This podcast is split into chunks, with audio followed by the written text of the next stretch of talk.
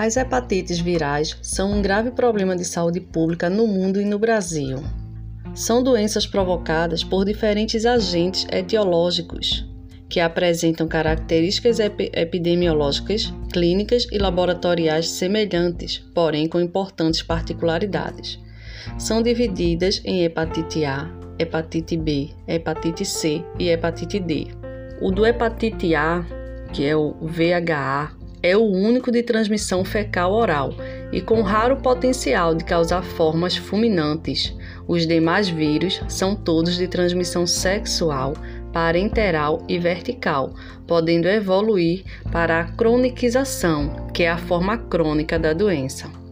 O diagnóstico da doença se dá através do diagnóstico clínico, diferencial e laboratorial. Este último que será destacado a seguir. A hepatite, ela poderá ser aguda ou crônica. Pacientes com quadro febril e quitérico de duração inferior a três semanas podem ser agrupados como portadores de hepatite aguda e devem ser acompanhados em nível ambulatorial sempre que possível para a elucidação diagnóstica. Os exames complementares a serem solicitados são hemograma, TP, TGO-TGP ou AST-ALT, gama-GT, fosfatase alcalina, bilirrubinas totais e frações, glicemia, amilase, ureia, creatinina, proteínas totais e frações e exame do sedimento urinário em pacientes do sexo feminino. Estando confirmado o diagnóstico clínico pelos exames bioquímicos, deve-se solicitar a sorologia para o diagnóstico etiológico. Vale salientar que os testes de função hepática, especialmente os níveis séricos da TGO-TGP, apesar de serem indicadores sensíveis do dano da parênquima hepático, não são específicos para hepatites. Os exames específicos para o diagnóstico do tipo de infecção são os sorológicos e os de biologia molecular.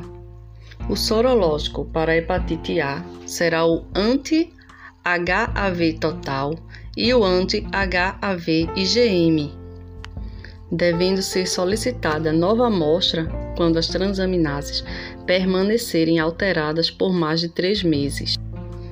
Se o anti-HAV total e o anti-HAV IgM derem positivos, é indício de que há, infec há infecção recente pelo vírus da hepatite A.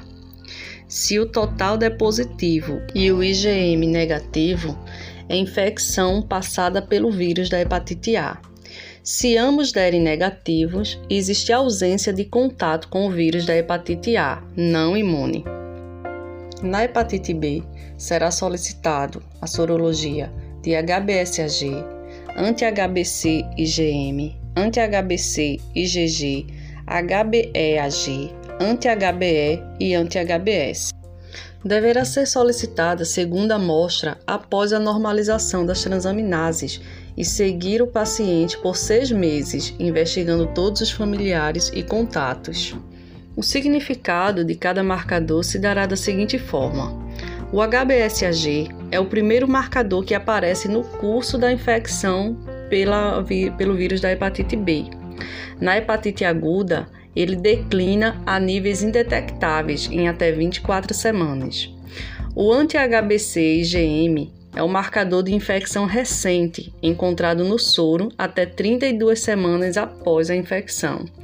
O anti-HBC IgG é um marcador de longa duração, presente nas infecções agudas e crônicas, representa contato prévio com o vírus. O HBeAg é um marcador de replicação viral. Sua positividade indica alta infecciosidade. O anti-HBe surge após o desaparecimento do HBeAg, indica o fim da fase replicativa. E o anti-HBs é o único anticorpo que confere imunidade ao vírus da hepatite B está presente no soro após o desaparecimento do HBsAg, sendo indicador de cura e imunidade. Está presente isoladamente em pessoas vacinadas. Já na hepatite B crônica, serão apenas três marcadores: o HBsAg, que a sua presença por mais de 24 horas é indicativa de hepatite crônica, o HBeAg, na infecção crônica, está presente enquanto ocorrer replicação viral, e o anti-HBe, a sua presença sugere redução ou ausência de replicação viral, exceto nas cepas com mutação precore, que são aquelas não produtoras da proteína E. No vírus da hepatite C, será solicitado o anti-HCV e o HCV-RNA e deverá ser investigado todos os familiares e contatos com o paciente. O anti-HCV indica contato prévio com o vírus da hepatite C, mas não define se recente ou tardio. O diagnóstico de infecção aguda só pode ser feito com a viragem sorológica documentada. A hepatite D, conhecida como hepatite delta, é solicitado o HDV-AG, o antidelta IgM e o antidelta IgG, devendo ser solicitado uma segunda amostra após a normalização das transaminases e seguir o paciente por seis meses, investigando todos os familiares e contatos. Na sorologia do HD-VAG, existe controvérsia sobre a utilidade deste marcador na detecção de hepatite delta. Segundo alguns autores, a antigenemia permite o diagnóstico em amostras de soros obtidas durante a primeira semana da doença. Para outros, o marcador é inconstantemente detectado no soro, especialmente na superinfecção. O antidelta IgM estes anticorpos aparecem com os sintomas agudos da doença e, quando disponíveis, servem para o diagnóstico. Além disso, são úteis para monitorar os pacientes submetidos à terapia, uma vez que eles desaparecem quando a doença é erradicada.